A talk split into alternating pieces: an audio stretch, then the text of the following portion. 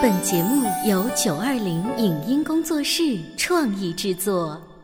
潮爸辣妈节目版权归合肥市广播电视台所有，任何未经允许的传播行为均属违规。欢迎与九二零影音工作室沟通合作事宜，电话零五五幺六三五零九三五六。走在大街上，我希望听见别人叫我小姐姐、小姐姐、小姐姐，而不是哦阿姨。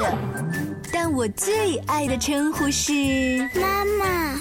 走在大街上，我希望听见别人叫我欧巴，而不是大叔、大叔。但我最喜欢的称呼是爸爸。我是辣妈，不是老干妈。我是潮爸，不是太阳能浴霸。八零后时尚育儿广播脱口秀，潮爸辣妈。本节目嘉宾观点不代表本台立场，特此声明。男孩要穷养，女孩要富养，这是一句广为流传的育儿心经。但是，女孩真的要富养吗？为什么说物质的丰厚是一方面，更重要的是精神的富足？其实，无论男孩女孩，真正要富养的是孩子的人生态度，有独立的思考和正确的价值观，以及健康的身体，这才是留给孩子们受用一生的财富。欢迎收听八零后时尚育儿广播脱口秀《潮爸辣妈》，本期话题：你曲解了富养女儿的真正含义吗？听八零后时尚育儿广播脱口秀《潮爸辣妈》，各位好，我是灵儿。大家好，我是大地。今天直播间为大家请来了圆圆姐姐，各位好，我是圆圆。等一下，我们是什么节目啊？童话亮晶晶吗？怎么人都来齐了？我是小帅哥哥。穷养儿，富养女，这句话你们都听过哈？嗯。几百年，就这句话是育儿里面的金科玉律。但因为这句话，当时我有了儿子之后呢，我就有一点说，哎呀，反正是儿子嘛，那我就穷养了。不不不，这跟这跟有儿子没什么区别，这是你本来的经济条件就这样摆着。那好，二位，你们家都是宝贝千金，嗯，所以对于这句话里面的富养女，你们是不是有很大的压力？呃，我是有一点的，但是我相信圆圆姐姐没有，对不对？我对这个富的理解，并不是说多少钱去养他，而是说你能你能给他的陪伴时间，包括对他精神的一个关注。并不是说多少钱，那比你有钱的人多了去了，所以这是没法去比。我真的我觉得这期节目做不下去了，就是已经被拔到了一个灵魂的高度。好，那就结束吧。我们今天这个节目的主旨很物质，我我不能说我多俗啊，但是你看，我喜欢这种欧美的 hiphop 文化。我们都是一种什么样的风格呢？我们大金链子、小手表，一天摊三顿小烧烤那种，对不对？穿最贵的貂，搂最细的腰，这是一些这个形象带来的一些特点。所以在你的富养女儿这个富当中，一定是银行当中有很多的存款，呃，这才有底气，才去说圆圆姐姐讲的那一些精神方面的东西。你这一说，突然觉得我没底气。哎，不过大地刚才那样反驳你啊，其实是我一开始的一个疑问，就是虽然我们读了很多育儿方面的书，我们会想在精神方面给女儿很多的一些 营养，但如果我没有一开始的这一个物质上的富。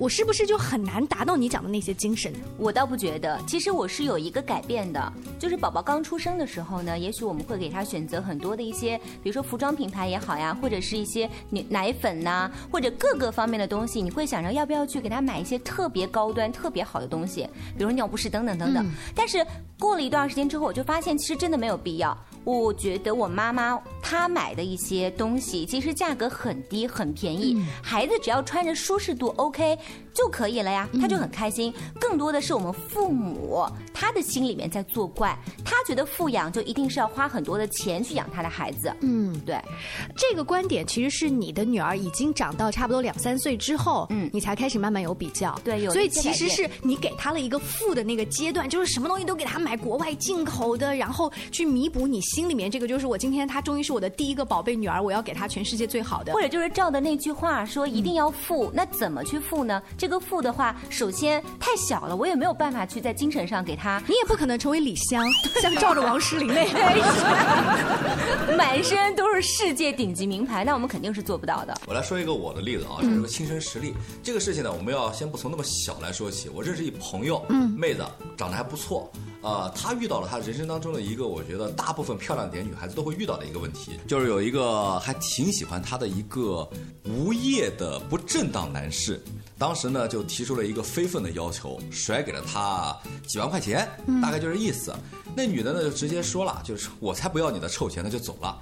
回到寝室呢，跟寝室的其他几个小姑娘说了这事儿，有个别女孩子就会说，那毕竟有好几万呢。如果家里的女孩真的是穷养的话，真的是家庭没怎么见过钱，她会不会为了这几万块钱而去做一些父母不愿意看到的事情？这个作为我朋友而言，其实我是挺后怕的。我会觉得，原来你经历过这些事情。如果是我的话，我那时候我还没女儿，但我现在有女儿了，我觉得会想，我要不要给她提供一个比较优越的环境，让她以后在面对社会的诱惑的时候，可以理直气壮的不为三斗米而折腰。嗯，其实大地说的这个富养是另外一个有女儿的人特别担心的一件事情。是怕被别人骗。对对，所以我要就是从一开始就是让你见过世面，就不容易被一颗糖给诱惑走。你觉得我这样说的对不对？嗯，对也不对啊。但是这个东西很难去平衡它。比如说，你今天是三斗米，它不会折腰的。啊但是三斗米对于你家来说其实是很多了。那如果这个人出了五斗米，那你女儿万一折腰了怎么办？圆圆姐，你的意思是诱惑不够大？对，所以这个东西是不一定是我们这个家庭能够给得了他的。我们这个家庭给他的这种富的概念，更多的还是精神，就像大地说的，灵魂上的。但是我在想，不管有钱还是没有钱，如果父母一开始就告诉自己的这个女儿，就是不能随便拿别人的东西，不管是五斗米还是十斗米，这个东西是不管你家有没有钱，精神是在一开始价值观就告诉女儿的呀。对，因为这个东西它并不是属于你的，是别人给你的东西，所以说我们有可能要跟他说我不要，或者是我不能去要这个东西。所以不能去要的前提，并不是老娘我见过，我不稀罕，而是不管我见没见过，这不是我的，所以我不要。对就是他的那个前提条件是不一样的。被你们这样一说，我觉得我更庸俗了。不是，你可以说，哎，我又站到圆圆姐姐这边来了。哎，当然我还是那个要求啊，我觉得人需要树立自己的三观，但是可能我会像一些固执的父母一样，我不太相信自己的孩子可以在那么小的时候就能够树立那么崇高的价值观。毕竟我们大家都是俗人，所以只能尽我所能让他减少这些可能会到来的诱惑。嗯，毕竟说白了，别说他了，这个时候如果是我，嗯，来一人说，来，我给你一百斗米，你给我干。好的，老板，对不对？就是你有没有发现，他因为是一个爸爸，所以他的爸爸今天上来的第一个观念就是我要维护女儿的安全。对是他把这件事情放在最前面。其实我如果今天坐在这儿的是我老公的话呢，他和大地肯定是一拍即合，因为他曾经和我说过这样的一个我并不太赞同的一个观点。啊我就说，哎呀，以后咱们家的宝宝会不会到国外去上学呀、什么的？他当时狠狠的瞪了我一眼，说：“去什么国外？就在安徽，守在我跟前，嗯哪儿都不要去，这样爸爸就可以保护着他。”哦其实这点跟大地的想法是一模一样。就是先要把女儿看好，对怕她因为受到诱惑而走入一些不好的歧途，对不对？是。我们节目啊，在进行到这儿的时候，我脑海里忽然蹦出两个富养出来的姑娘啊一个是陆小曼，嗯一个是林徽因，嗯，绝对的富养。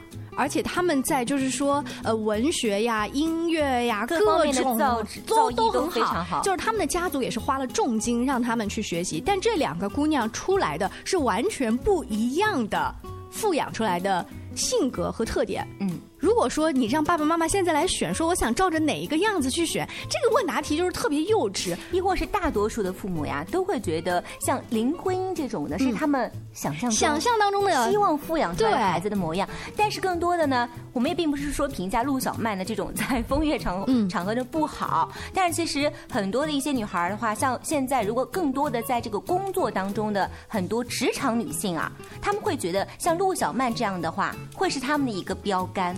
陆小曼在这种交往能力方面，其实有让人学习的地方。要不然，她的家族也不会因为我们家有一个陆小曼而成为我们这个整个啊跟其他呃名流家庭去觥筹交错的一个话题。但是他们两个，我当时脑子里出现的时候，我发现他们的教育目的和境界是完全不一样的两个富养女。是，我来表达一下我的观点啊。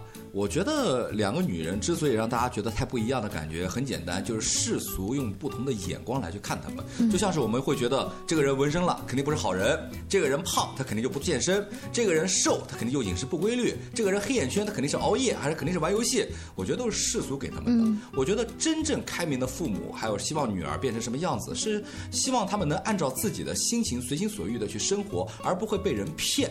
我觉得哪怕这个人他的生存想法会觉得有些轻浮，甚至会觉得用一个不太好的词啊，会让别人觉得这个人特别的随便。但我觉得只要是他自己选择的生活，他觉得是 OK 的，也没有因此付出过过于严重的代价，我觉得都可以尊重他的想法。李老师有没有发现啊？大地呢特别害怕他的孩子被别人骗。你是曾经被别人骗过吗？我作为一个纯情的巨蟹男啊，经历过不少段感情，但是我觉得并不是不能接受骗不骗这个问题。我觉得做人的原则，如果对方骗你了，就说明这不是个好人。我的交友观念，包括我对我下一代的交友观念都很简单，不要和坏人做朋友。而坏人在我心目当中的理由很简单，他哪怕做了再坏的事儿，只要他不是一个骗子，他都是一个可以挽救的人，就这么简单。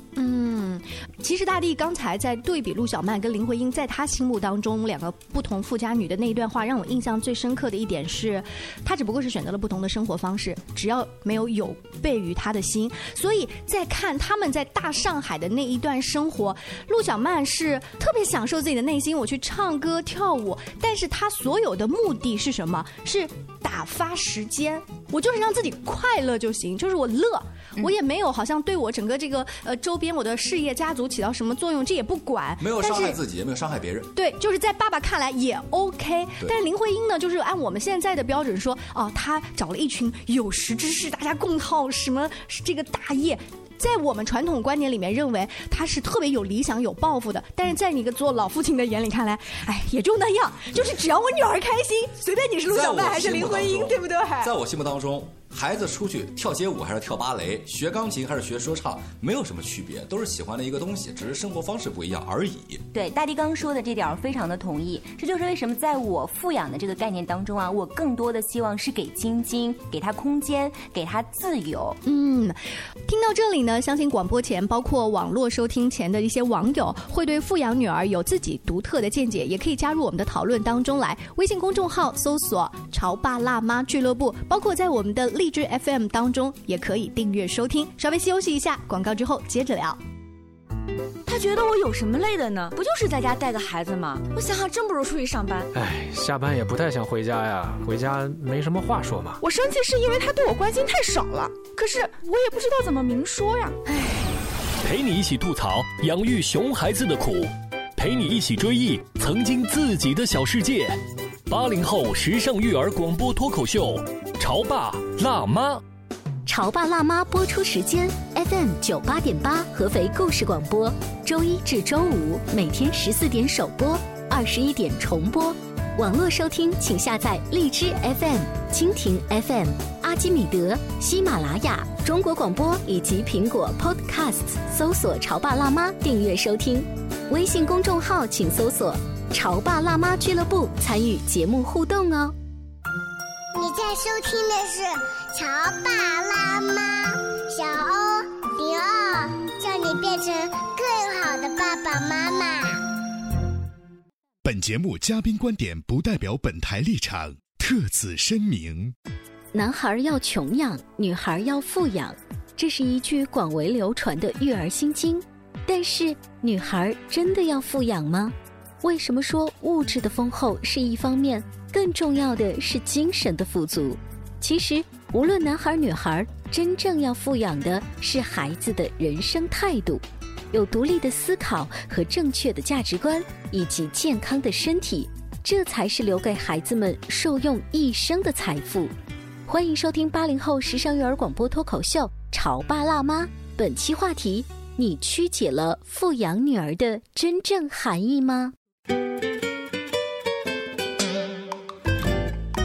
潮爸辣妈今天直播间灵儿和大地，还有呢来自童话亮晶晶的圆圆姐姐哈，他们家里面有一个两岁半的小女儿和四个月的小宝宝。你看这两个宝宝都是女儿，所以呢，又是爸爸和妈妈完全不同的角度在聊花重金来富养女儿。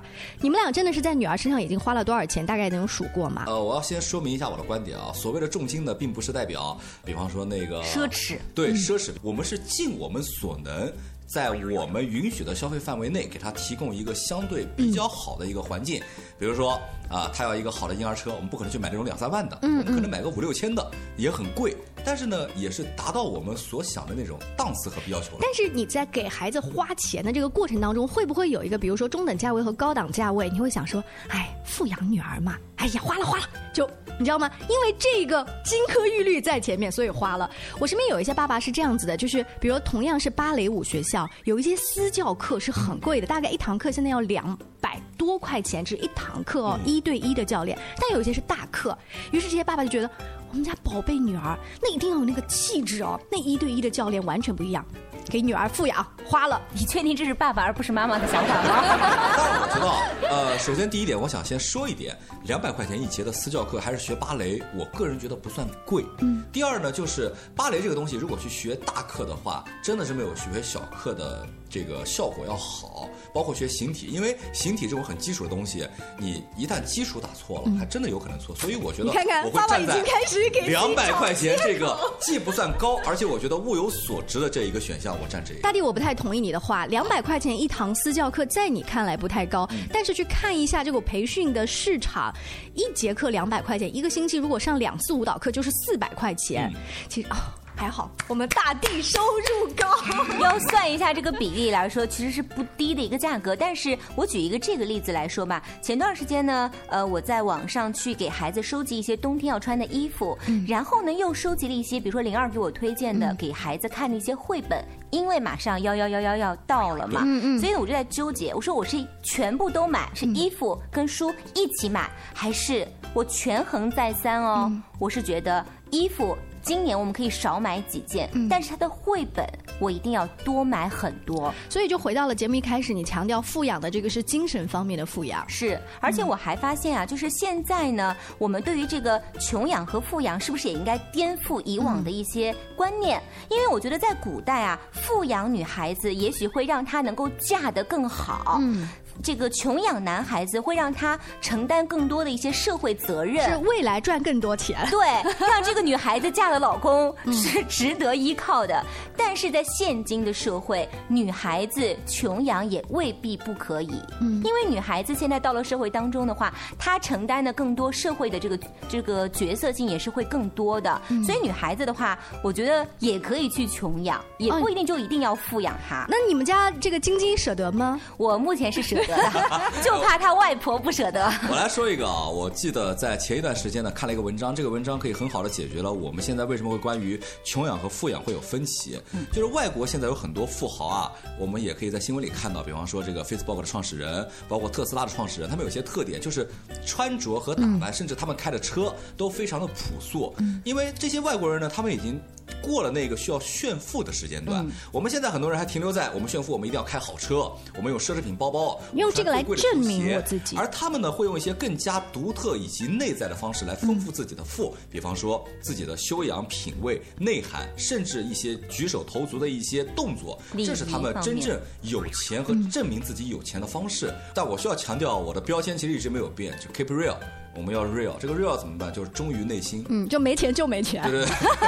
啊，所以呢，我觉得刚刚圆圆姐姐说的也挺对的，就是女孩子啊，她哪怕。穿的不是最贵的衣服，也不是最华丽的衣服。当然，其实有时候我们也知道，一些奢侈品大牌很贵的东西，穿着也挺土的，对不对？比如说郭德纲，是吧？